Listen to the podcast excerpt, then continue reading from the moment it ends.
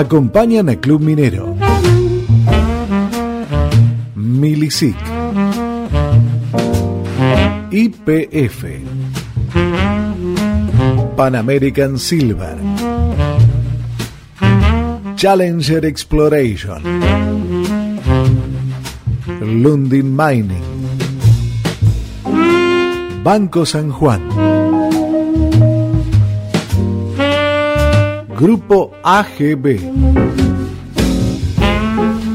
Veladero. Newmont Cerro Negro. PWC.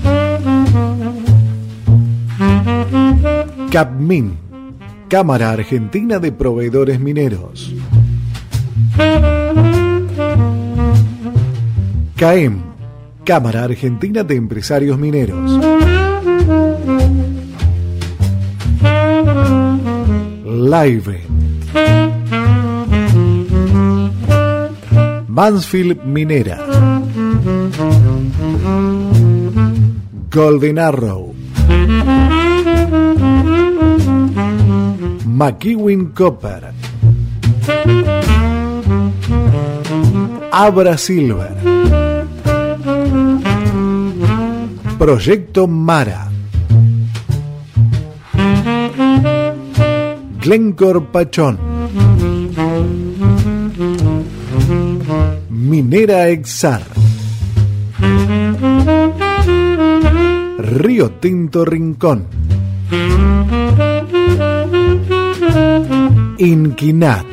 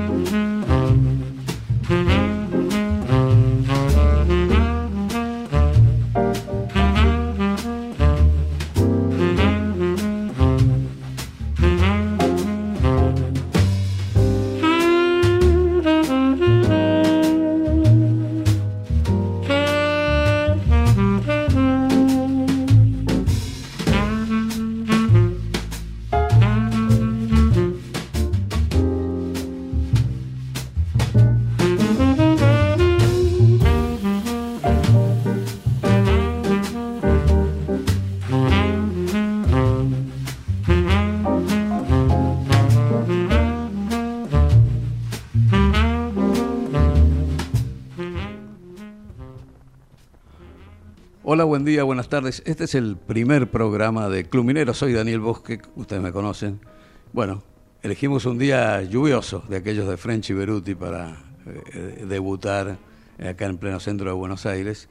Bueno, gracias a Ecomedios por, por esta nueva casa. Y bueno, y también hay algo que no elegimos, que fue unos días muy especiales del, país. Por eso le habíamos puesto en, a este este primer programa de título llamador, aquello de, eh, de San Martín a las pospasos, ¿cierto? Son de 200, casi 200 años, bueno, de, historias libertadoras y, bueno, eh, nos estamos perdiendo muchas veces en el mundo de la minería y de la energía, nos estamos perdiendo el mundo, ¿verdad? Eh, por, por todas nuestras trifulcas domésticas. Vino el, el tsunami eh, de Javier Milei, del cual se han escrito eh, ríos de tinta, como se decía antes, y bueno, y lo que, lo que va a venir ahora es sin duda eh, todo tipo de reformateos de, de, un país que está, pero que en los capítulos de minería y energía tenemos sí gran cantidad de novedades, tanto que nadie se acuerda de lo que le gustaría al, al, gobierno que, nos acordáramos todos, ¿no? que, que es esta gran gesta reciente de, del gasoducto GNK, presidente Kirchner, y todo, todo este reformateo que nos puede dar eh, un, un, cambio, un cambio muy notable ¿no? de, de, todo el perfil, ¿verdad? de todo el perfil eh, energético, un, un hub eh, regional y global. En estos días, a, partir de, una serie de circunstancias, nuevamente el, LNG, el, el, GNL, el gas natural licuado, para el cual la Argentina tiene una, ley eh, que teóricamente va a promover eh, su perfil exportador. Creció notablemente en Europa, había crecido el 27%, después había retrocedido. Pero bueno, está todo dentro de una cantidad de, tensiones notables que tienen que ver con el perfil exportador y, con, el, y con el, lo doméstico, ¿verdad?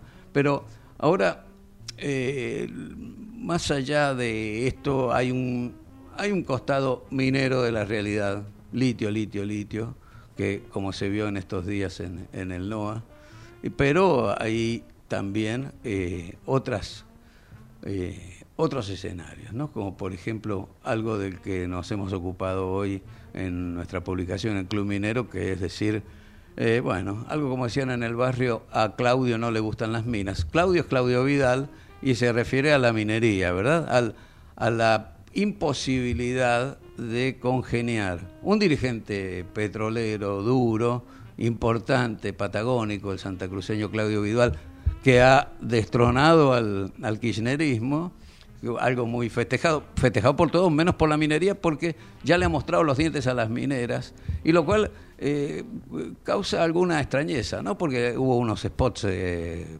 publicitarios eh, que tenían que ver con, mostrar ahí el desastre extractivista, entre comillas, del candidato que, le ganó a, Alicia Kirchner, a Pablo González, a toda la continuidad del espacio K.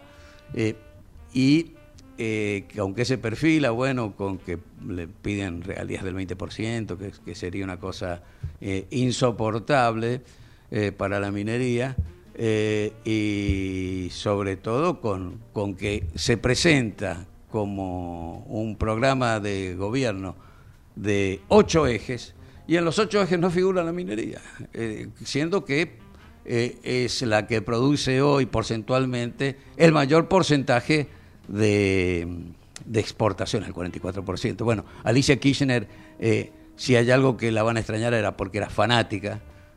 bueno, son las cosas que pasan. nosotros para este programa hemos eh, establecido un guion que es el siguiente, que es, primero queríamos hablar con Ricardo Alonso a partir de que hoy es el Día del Libertador San Martín.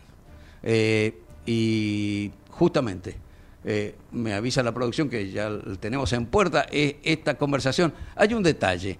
hubo un legislador sanjuanino, que, era don Benito San Casani, que pasó a la historia por haber presentado una sola ley que le deben estar agradecidos unos cuantos millones de argentinos, que es la ley de mover los fines de semana y los feriados, ¿verdad?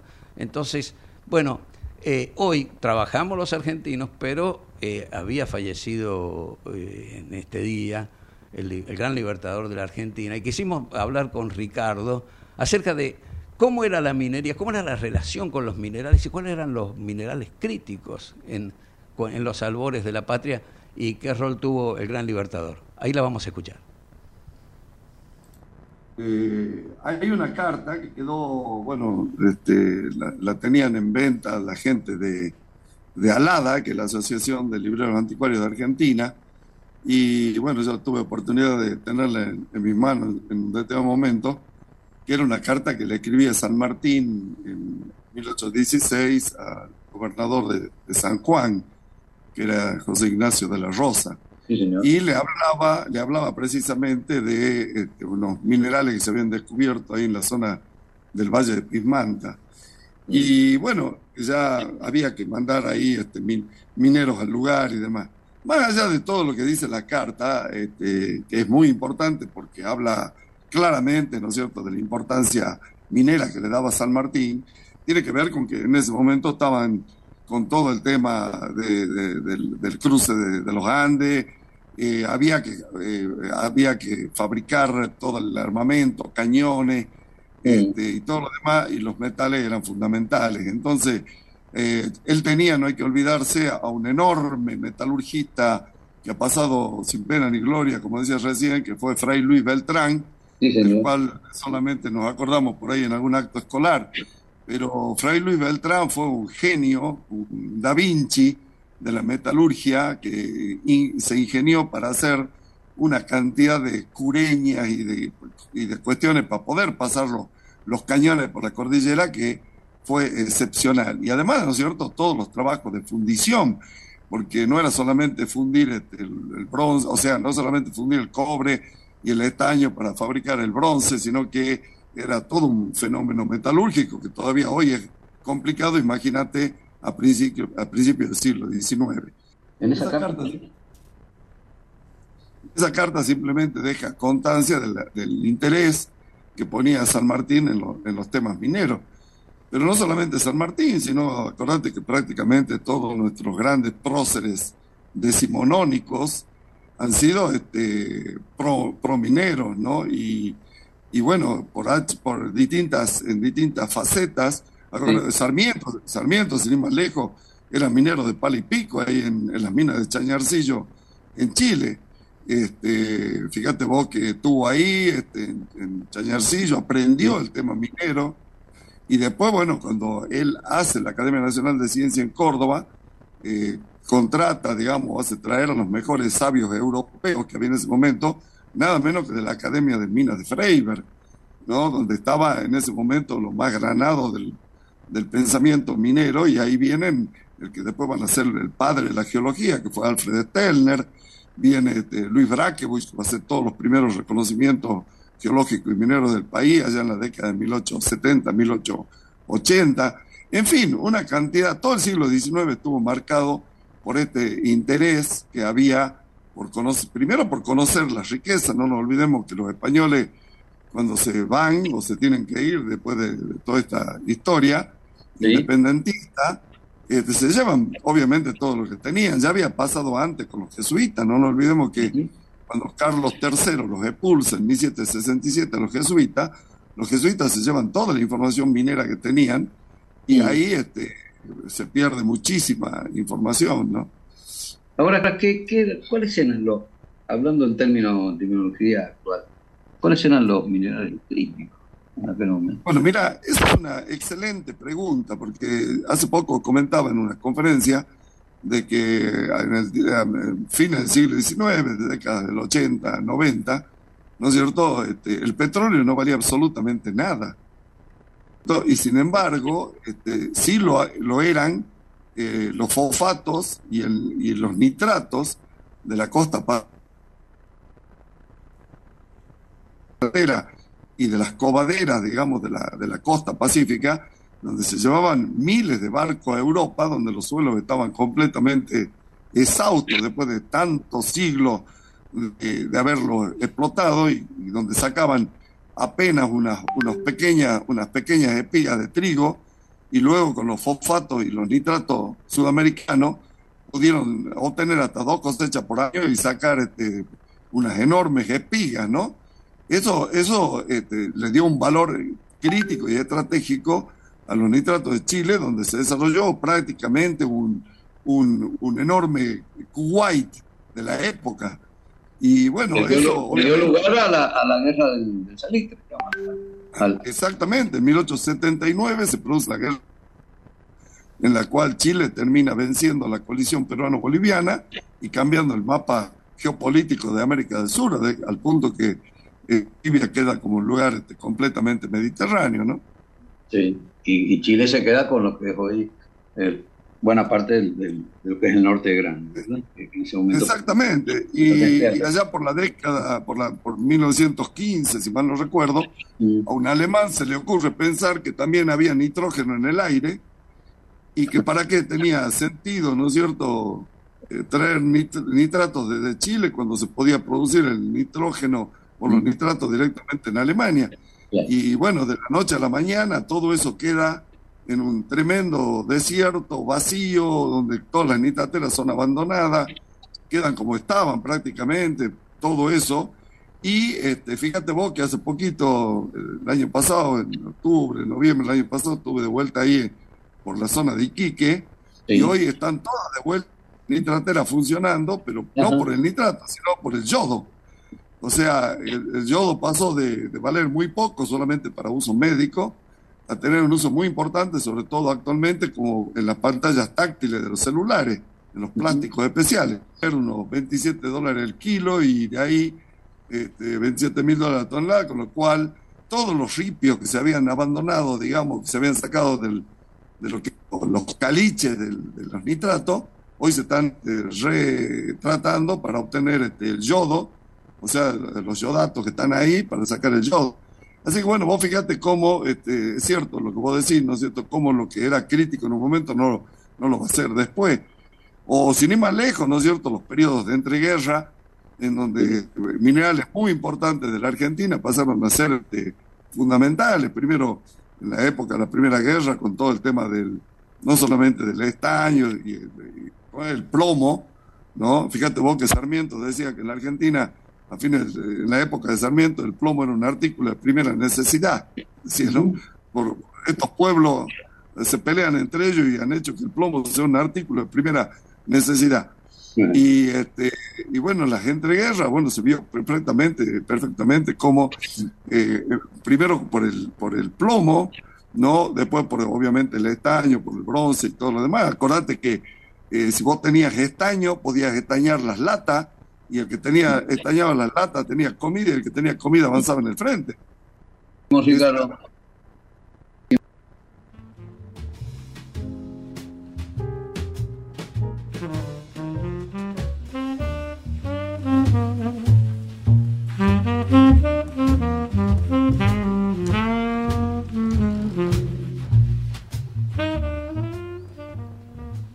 Bien, bueno, eh, la radio de ahora es otra cosa, ¿no? Hay cosas que se ven, pero hay cosas que no se ven, que son las que están atrás. ¿Cierto? Que, por ejemplo, eh, en, este, en este debut lluvioso del Club Minero, como la mucho transpirada la consola, ya toda la producción, eh, a Natalia, Javier, Marta, bueno, junto con, con nuestra Candy Constanza, nuestra productora.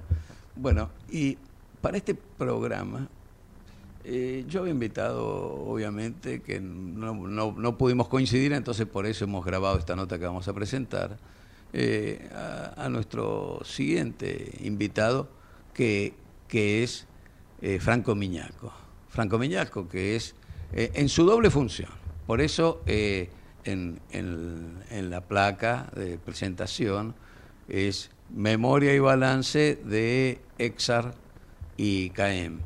Entonces, eh, ese es la, el, motivo por el que queríamos hablar, porque el, el, el debut de Exar, tan importante para, para, la minería argentina, que duplica las exportaciones de litio, fue opacado obviamente por, por el estallido ahí con motivo de la, de la reforma constitucional de Jujuy, ¿cierto? Bueno, y todo, todo ha pasado, bueno, parece que la situación tiende a normalizarse dentro de las tensiones de la hora.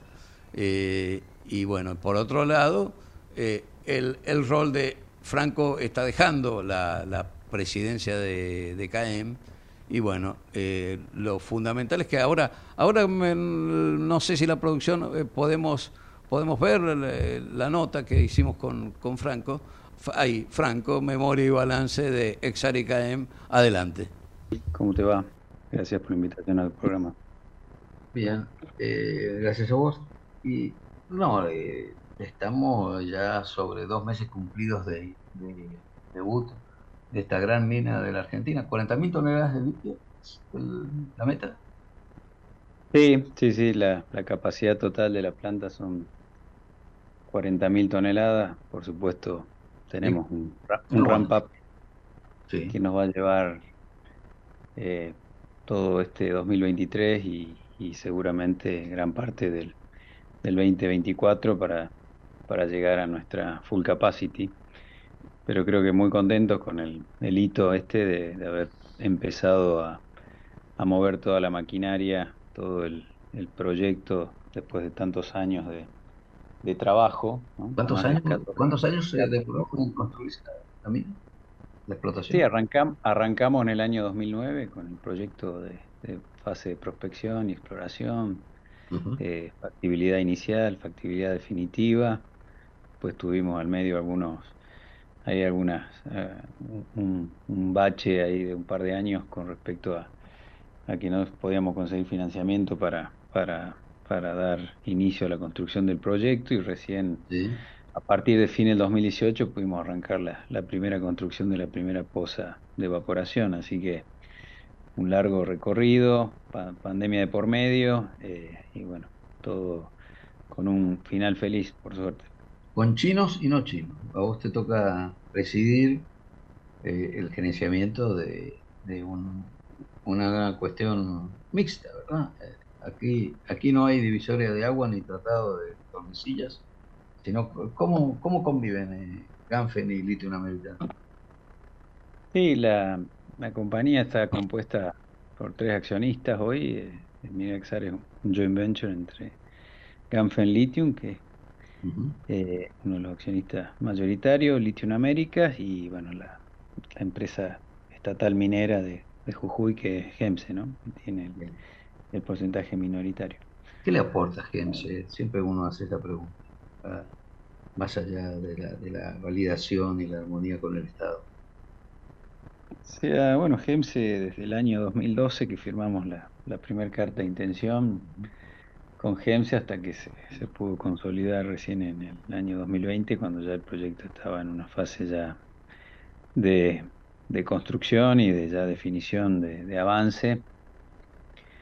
Bueno, nos acompañó en todo el proceso este de, construcción, de bueno, validando y dando apoyo a nivel provincial y bueno, en algunos momentos ha tenido algún rol más activo, pero, pero básicamente es un, socio minoritario donde representa la participación de, de la provincia y de, y de de los jujeños en, en, un proyecto tan grande y la envergadura que tiene eh, Minerexar. Ahora decíamos en los días de la inauguración que coincidieron prácticamente con, con los días difíciles de la de, esta protesta que hubo, de este activismo, ¿no? qué, pena que bueno todo esto opacó de alguna manera este impacto de, esto que duplica las exportaciones de litio del país. Ahora, ¿cómo está Jujuy ahora? Sí, sí, fue una, una situación social compleja y que con una noticia tan importante para, para la provincia y para el país, creo que eh, obviamente quedó un poco desdibujada con la situación social, los cortes de ruta, que por ahí imposibilitaron poder hacer un, o algún, algún evento y un opening que, obviamente lo haremos eh, en algún momento, eh, pero bueno, pues a raíz de, esos conflictos pudimos, tuvimos que posponer, pero igual la, la, producción siguió adelante y seguimos avanzando con el proyecto sin ningún eh, delay ni, ni, detenimiento en nuestro ramp up y en nuestra operación. Pero ¿cómo se el proceso de bloqueos? no, ahora ya están, eh, estaban eran más esporádicos los bloqueos y, a partir de esta semana, por lo que no, no, y tengo entendido por la gente logística de la compañía, se han levantado el corte más fuerte, que era el corte ahí en Purmamarca. Eh, nos tomó intervención la, la, policía de la provincia y bueno, han levantado el corte definitivamente. Ahora, ¿esto cambió la agenda de alguna manera corporativa? decir, miren, ahora hay un nuevo foco acá, le vamos a prestar atención, tanto la empresa como las cámaras empresarias? Eh, no, obviamente es una situación que hay que seguir monitoreando, eh, eh, pero bueno, durante todo el proceso, sea, no, no hubo un impedimento de que sigamos operando y funcionando el proyecto, tuvimos que readaptar la logística de movimiento de gente, insumos y todo. Eh, pero bueno, es un tema a, seguirlo de cerca y tener en cuenta cuáles son los impactos reales que tienen sobre, sobre la industria, ¿no? No, y cayó en la picota de todo este tema de, la campaña electoral y, y, todas estas, estas grietas, ¿no? Peronistas y radicales, y bueno. Eh, mm. Ahora, hay otra grieta, ¿no? Hay otra agenda. Es el tema de, de la renta, ¿no? De la renta del litio. Bueno, eh, ahí salió por todos lados, ¿no? Lo que le llamamos el telonero de Sergio Massa, ¿no? Juan Grabois que le había presentado un, tocho de papeles, ¿cierto? Un, gran cuaderno, dice, mire, este es nuestro programa, y después ha dicho, entre este cosas que no vamos a negociar, este, este núcleo de pensamiento del peronismo, de, de esa área ideológica, es el tema de la... Bueno, esto es lo que se llama periodismo verdad, y, y ya lo creo porque estábamos escuchando la nota de Franco Miñaco, el presidente de Exare y CAEM, y diciendo, bueno, le vamos a robar unos minutos con esta nota a Neto Kusianovich. En esto ha, ha caído un rayo, no sé dónde, rayos y centellas. Y bueno, bueno, acá está. Y nos ha caído un querido rayo de poliarquía y entonces nos habíamos quedado sin, sin sistemas y, y sin soportes multimediáticos. Y bueno, y es la gran oportunidad para darle pie rápidamente a Ernesto. Hola Ernesto, ¿cómo te va? Hola Dani, gracias por la invitación y gracias por lo del rayo. el rayo que no cesa, como decía Miguel Exacto, exacto, sí.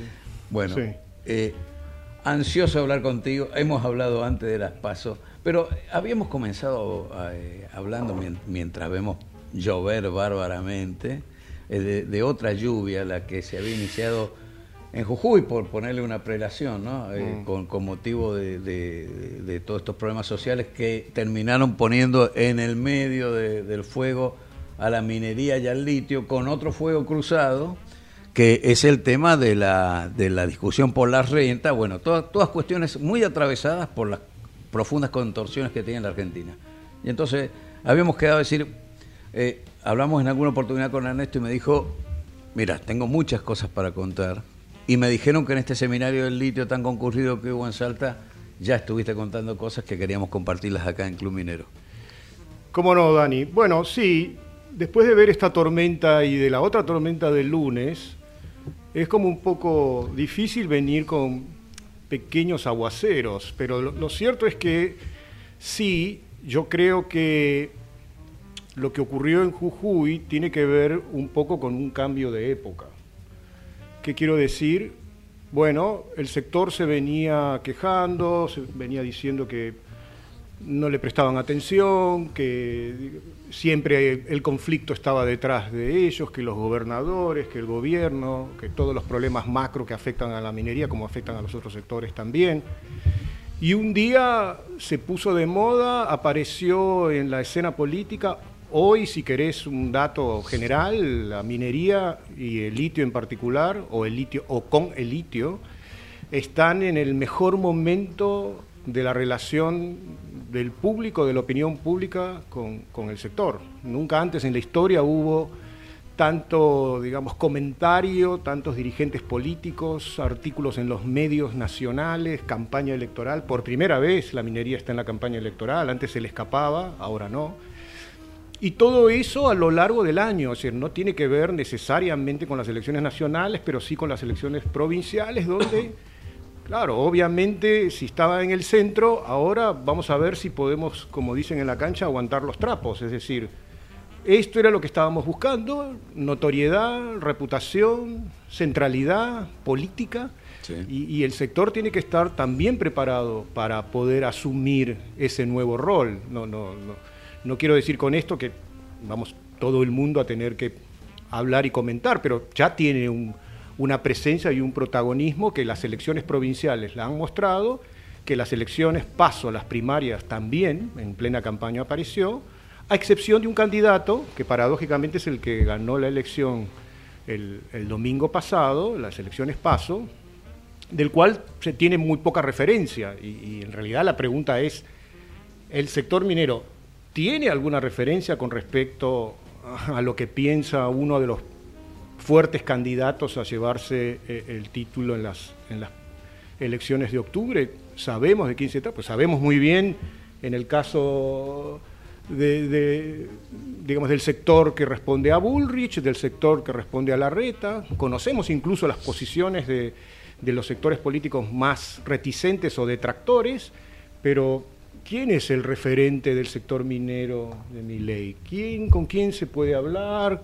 ¿Es necesario hacerlo? ¿No es necesario? Yo creo que este cambio de época, como dije al comienzo, es un desafío importante, diferente a los que ha tenido el sector, yo diría, en la última década. Tiene menos que ver con la conflictividad, tiene más que ver con la incertidumbre, pero ya no la incertidumbre general, de toda la economía, de todos los sectores productivos, se incluye la minería, sino con muchos interrogantes que tienen que ver con el sector también. Hay una aceleración de partículas notable, que las agendas van cambiando, eh, porque bueno, venimos en un frenesí global, ¿verdad?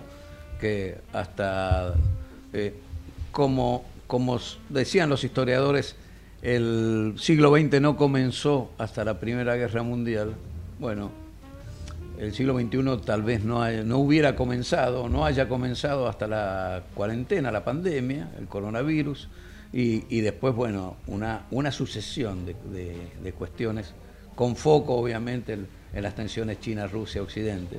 Hablábamos al comienzo de este programa en, un dato no menor, que es en Sudáfrica, eh, este 22, eh, una una gran cita expansiva con la incorporación de Irán, bueno, de una lista de espera notable, de, entre otros de la Argentina, ¿cierto? Con, a partir del actual sesgo político, ¿no?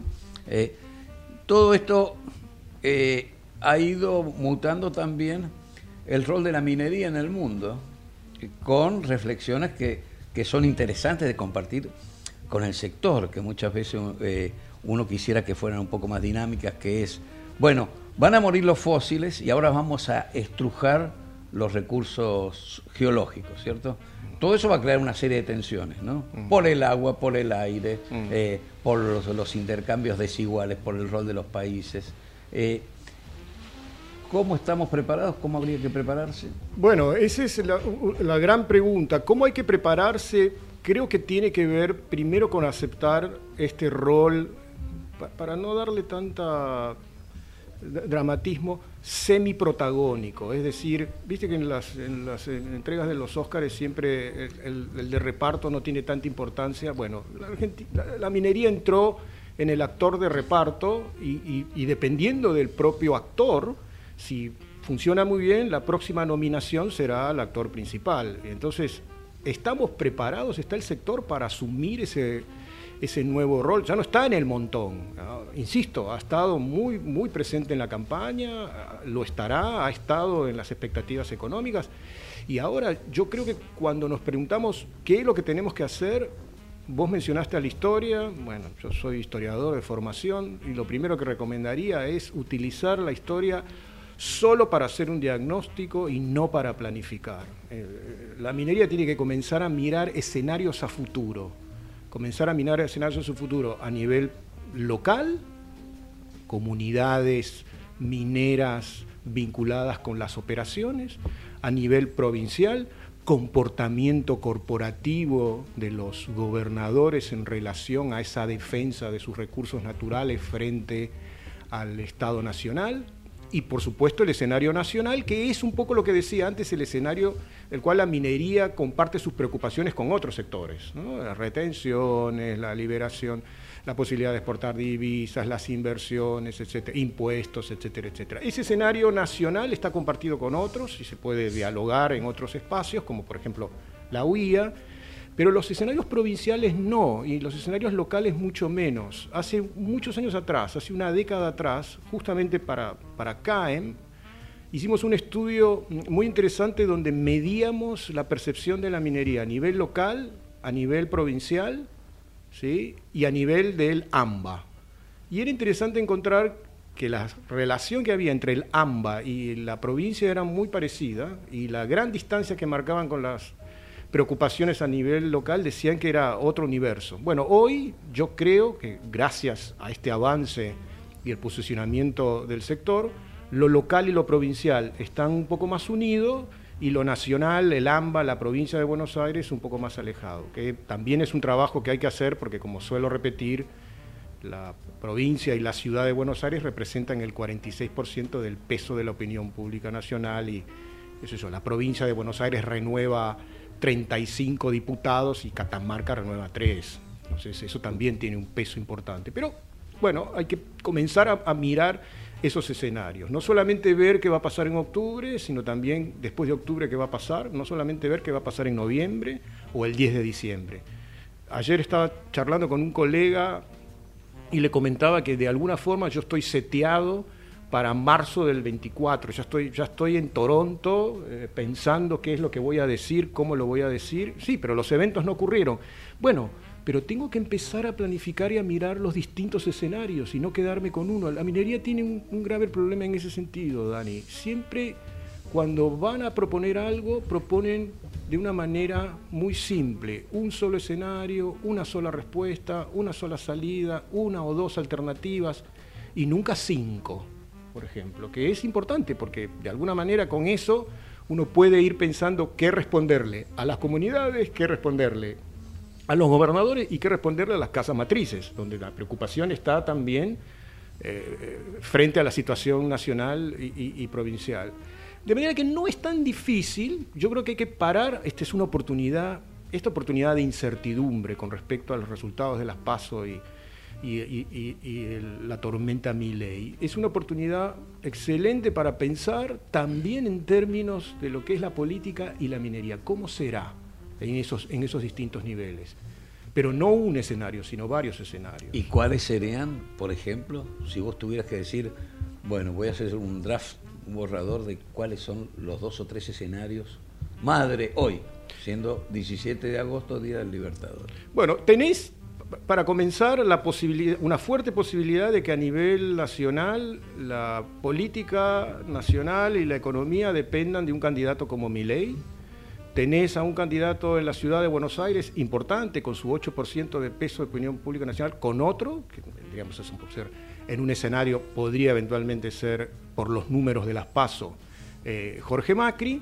Tenés en la provincia el resabio de lo que pasó, un fuerte candidato con buenas posibilidades es Kisilov, y tenés en la provincia X, vamos a suponer, de Catamarca, como cité recién, a alguien como Jalil. Entonces, ¿qué vas a hacer en un escenario así? ¿Vas a estar en el medio del tironeo, te vas a girar para el lado nacional, provincial, la provincia de Buenos Aires, la ciudad de Buenos Aires o, la provincia que te corresponda. Ese es lo primero que yo diría. O sea, ¿cómo, ¿cómo, me sitúo en ese mapa de incertidumbre, pero también cómo me sitúo en el eventual mapa político de, de la Argentina? Y en segundo lugar, mirar un poco las preferencias políticas y electorales personales con las preferencias políticas eh, e institucionales de, las operaciones o de las empresas. Si hay alguien que vota la opción de Juntos por el Cambio, eh, esa opción de Juntos por el Cambio tiene que ser claramente diferenciada de la opción que le corresponde en relación a su operación. ¿Qué quiero decir? En este evento que vos mencionás, en la inauguración, los tres gobernadores, Morales, digamos, eh, de manera remota, eh, pero Sainz y, Jalil de manera presencial, dijeron, bueno, estamos tratando, estamos fuertemente unidos, somos dirigentes, gobernadores de distintos partidos políticos y nos enfrentamos al, avance del Estado Nacional en relación al litio, todos esos proyectos de nacionalización, bla, bla, bla, bla. Y el sector está contento. Mm, yo diría, ¿seguro? E, eso tiene un, precio, eso tiene un costo, no es gratuito en nombre de la soberanía de la provincia.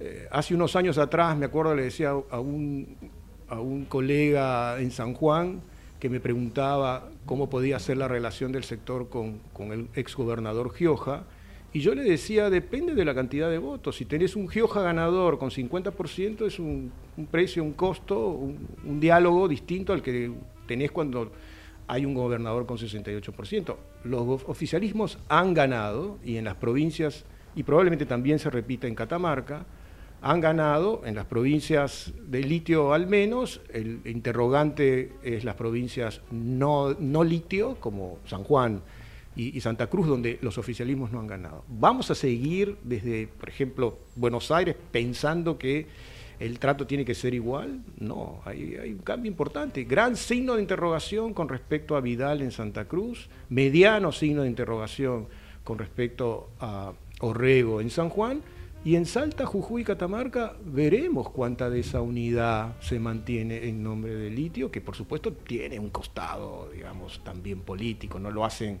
insisto, pues por la soberanía y etcétera, etcétera. Es, interesante cuando nosotros le preguntamos a la población en, Jujuy, Salta o Catamarca la relación de litio desarrollo, litio trabajo, litio soberanía, soberanía siempre queda en el último lugar.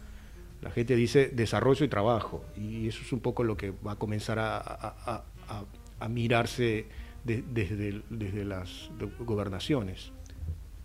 Y hay otro, ya que fuimos bajando por el mapa, y estamos hablando referenciado con la transición energética, la electromovilidad. Bueno, está esa otra gran promesa del cobre, del cual vos te has ocupado bastante también. Eh, todos nos hemos ocupado, ¿cierto? Porque bueno, es una fruta de mucha más lenta maduración, de unos volúmenes eh, impresionantes, que están, están signados por una serie de globalidades que ya todos conocemos. Eh, allí, ¿cuál, ¿cuál es la mirada? ¿cómo, cómo se perfecciona eh, eh, estas, estas disputas, estas pujas y esta relación con la sociedad con algo que va madurando tan lentamente. Es muy interesante, eh, y, eso es a lo que iba, Dani. Es muy interesante la, pregunta, el planteo, porque definitivamente lo que estamos diciendo es que se terminó el tratamiento de la minería como minería. Yo siempre dije, no hay minería argentina, hay minería en cada provincia, ahora digo, hay minería en cada yacimiento. Es decir, Vamos a continuar con las prácticas, soluciones, miradas que teníamos para el sector aurífero para el cobre y del cobre con el oro para el litio. ¿Son iguales? No, ya hay diferencias. Para comenzar, esta metáfora de la maduración es un hecho. ¿Vamos a manejar las expectativas del cobre igual a las del litio o igual a las del oro? No. Tiene una, pero hay que volver a reflexionar en torno a eso. Yo te digo, en el caso particular del cobre, la expectativa que crea es una expectativa que está siempre alimentada por falsas comparaciones. Yo soy una de las personas que en general evito tratar de comparar la minería del cobre potencial de la Argentina con la de Chile o con la de Perú. Para comenzar, situaciones políticas distintas, país central, centralizado, unitario versus país federal. Segundo, eh, la, maduración, digamos, en, Chile estuvo sostenida por un Estado importante, participación de Codelco, y en el caso peruano por una larga tradición de proyectos que quedaron en ciernes y que de a poco fueron avanzando, y otros siguen quedando en ciernes. Entonces, ¿qué queremos? ¿Ser el tercer productor de cobre del mundo detrás de Chile y Perú? ¿O queremos que efectivamente avance una agenda que es muy diferenciada, es muy diferente? yo lo que veo, por ejemplo, en San Juan, Dani, con el tema de oro y cobre, es el peso y la importancia política que tiene el sector de proveedores. Y, constantemente tratando de... Yo creo que, honestamente, el tema proveedores no tiene una solución. No tiene una solución, porque es un problema político que se resuelve de manera política. Y la resolución siempre será temporaria, porque es como vos decís, partículas que se mueven. Bueno, partícula importante que se mueve eh, eh, en el mundo de los átomos mineros es el de los proveedores. Ahora, ¿es igual que en Jujuy? No, en Jujuy aparecen otras partículas, comunidades eh, indígenas, que es un 8% de la población en Jujuy, mucha más de la que uno creería, por ejemplo, en una comparación con Neuquén, que uno cree que Neuquén la población indígena es superior. No, Jujuy es mucho más. Jujuy es la provincia que tiene el porcentaje más alto.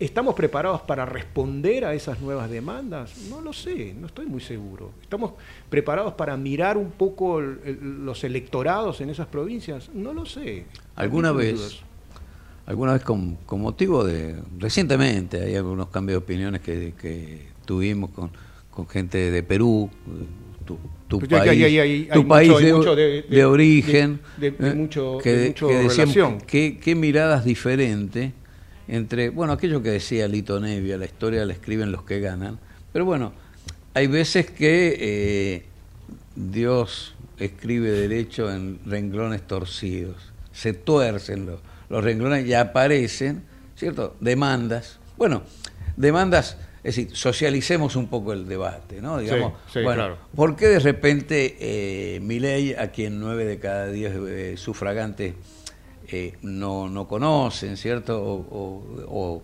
o, dicen, bueno, no, em, nada, me voy a entender de las factibilidades y las viabilidades, ¿cierto? Sí, que simplemente lo que voy a decir es, hasta aquí llegamos con lo conocido. Bueno, Pedro Castillo en su momento es una forma de decir, hasta aquí llegamos con lo conocido. Jair Bolsonaro es otra forma, bueno, López Obrador, Gustavo Petro. ¿cierto? Boric en Chile, de alguna manera también. cierto, decir, bueno, hasta, que ha llegado un tema, en, el medio pilla a un sistema de pensamiento y de metodología que muchas veces al interior de, las corporaciones de la, y del mundo de los negocios, eh, la duda está como punida, ¿no? Es decir, no, no, no pongamos, no pongamos sombra ahora que nos está yendo bastante bien. Mira que hay contratos, hay inversiones, vienen chinos por acá, vienen los americanos que no quieren que vengan los chinos, los ingleses eh, que no habían venido nunca, los australianos que se habían ido a la Argentina han vuelto. Pero claro, eh, después aparecen eh, las, las preguntas, es cuán sostenible va a ser esto en el tiempo, ¿verdad? y en y en, y en, y en la proyección de decir, bueno, porque en, estamos hablando siempre de minería. Mm. Eh, hay, hay, hay, casi como una ley de la gravedad. Mm. El, cuando pasó de proyecto a mina, estuviste perfecto. ¿no? Pero cuando estás en proyecto, sos una plantita que cualquier viento, cualquier lluvia, eh, valga la metáfora de hoy, se la lleva por delante. Eh, ¿Cuánta apertura mental hay para ver eh, estas acechanzas? Dani, sostenible en el tiempo.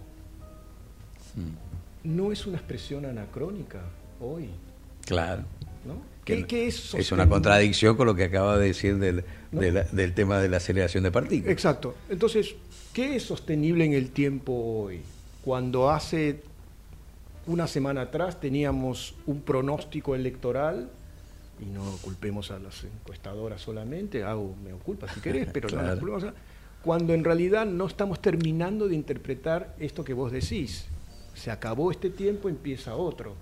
Ahora, ese otro es sostenible en el tiempo. ¿Cuánto de la minería ha sido sostenible en el tiempo? Y hasta hace una década bastante. Y, y, y por esa razón vamos a creer que se va a seguir sosteniendo en el tiempo de la misma manera. Yo creo que ahí está la mirada no digo mirada de corto plazo, estoy diciendo mirada atenta a lo que ocurre. Mira, estuve reunido con un pibe muy interesante de, una consultora que hace lo que se llaman las conversaciones, eh, agency creo que se llama, Martín Hassan, no sé si lo conoce. Charlando con él, descubrí que efectivamente las conversaciones online de lo que ocurre, por ejemplo, en el sector minero, son quizás tanto más importantes de lo que nosotros hacemos en términos de opinión pública con encuestas que son como fotografías que a los dos o tres días se transformaron, porque no son sostenibles en el tiempo. ¿Qué es sostenible en el tiempo en minería hoy?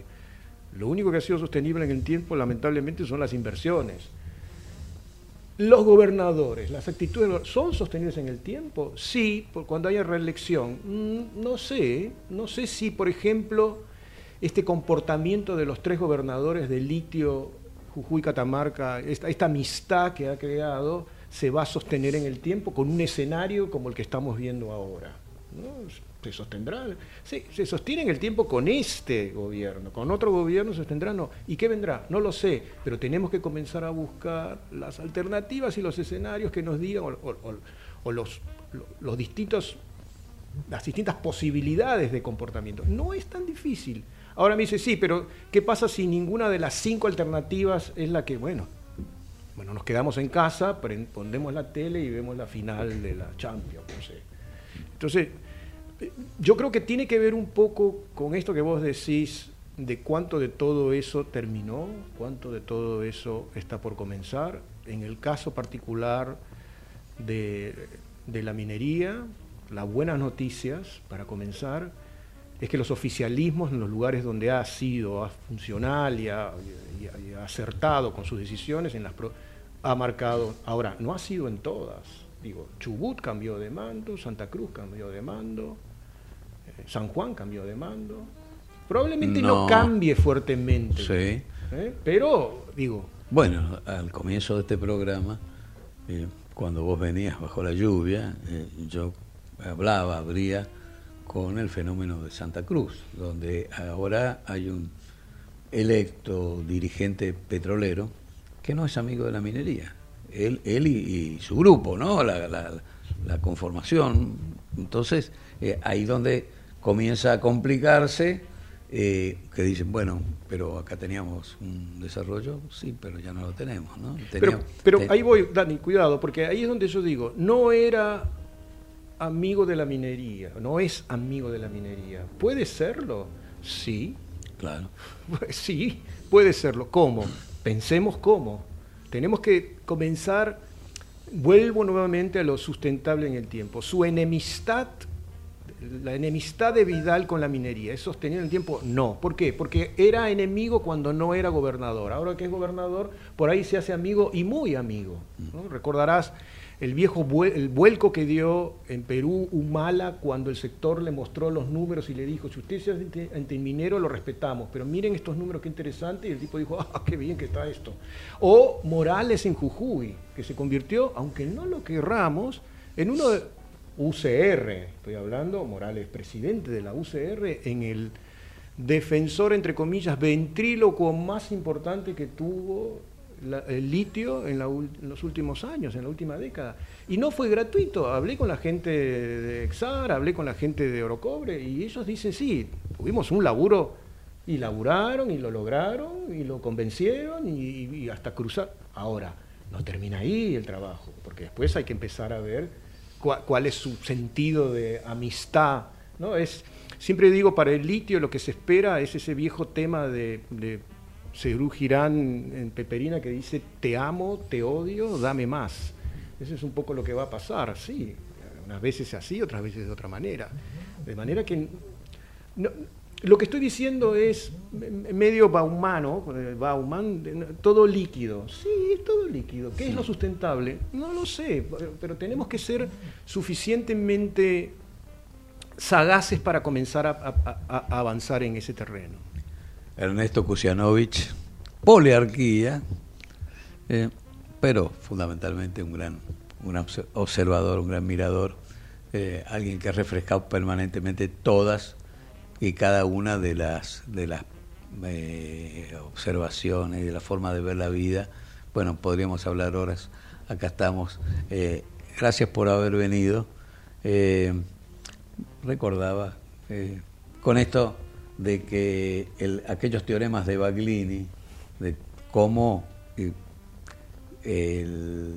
a medida que te acercas al poder van cambiando algunas, algunas visiones, ¿no? aquello de Frondizi, ¿no? que decía, eh, el poder es algo que se, es como la guitarra, que se toma con la izquierda y se toca con la derecha, y bueno, y hay un amigo que me dice, no, tal vez eh, Javier Milei sea como Atahualpa Yupanqui, que él tocaba con la izquierda, porque eh, por la represión que sufrió durante el peronismo, era un viejo dirigente comunista, le habían quebrado eh, los dedos de la derecha para que no rasgara la viola, y entonces, bueno, eh, era como el teorema inverso, el espejo, ¿no? Es decir, tomarlo con la, con la izquierda, con la derecha, para interpretarlo un poquito con la izquierda. Bueno, la Argentina es notablemente perenne, ¿no?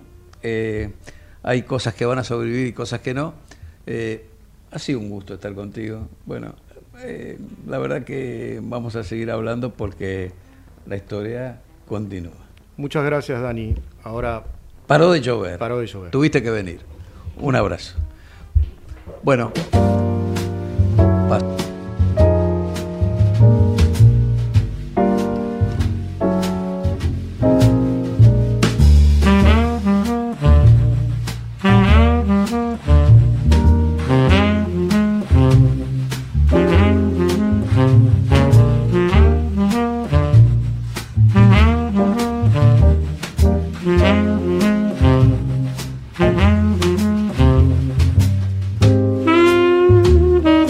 Acompañaron a Club Minero Milisic, IPF, Pan American Silver, Challenger Exploration, Lundin Mining, Banco San Juan, Grupo AGB, Veladero, Newmont Cerro Negro, PWC, CAPMIN, Cámara Argentina de Proveedores Mineros, CAEM, Cámara Argentina de Empresarios Mineros,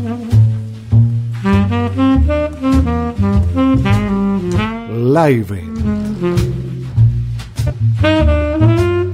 Mansfield Minera. Golden Arrow. McEwen Copper. Abra Silver. Proyecto Mara. Glencore Pachón. Minera Exar. Río Tinto Rincón.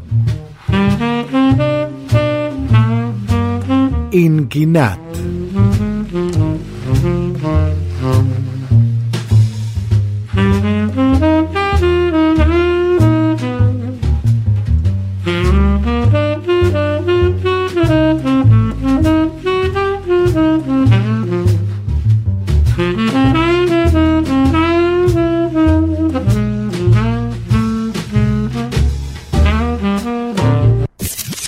Buenos Aires, transmite LRI 224, AM 1220, Ecomedios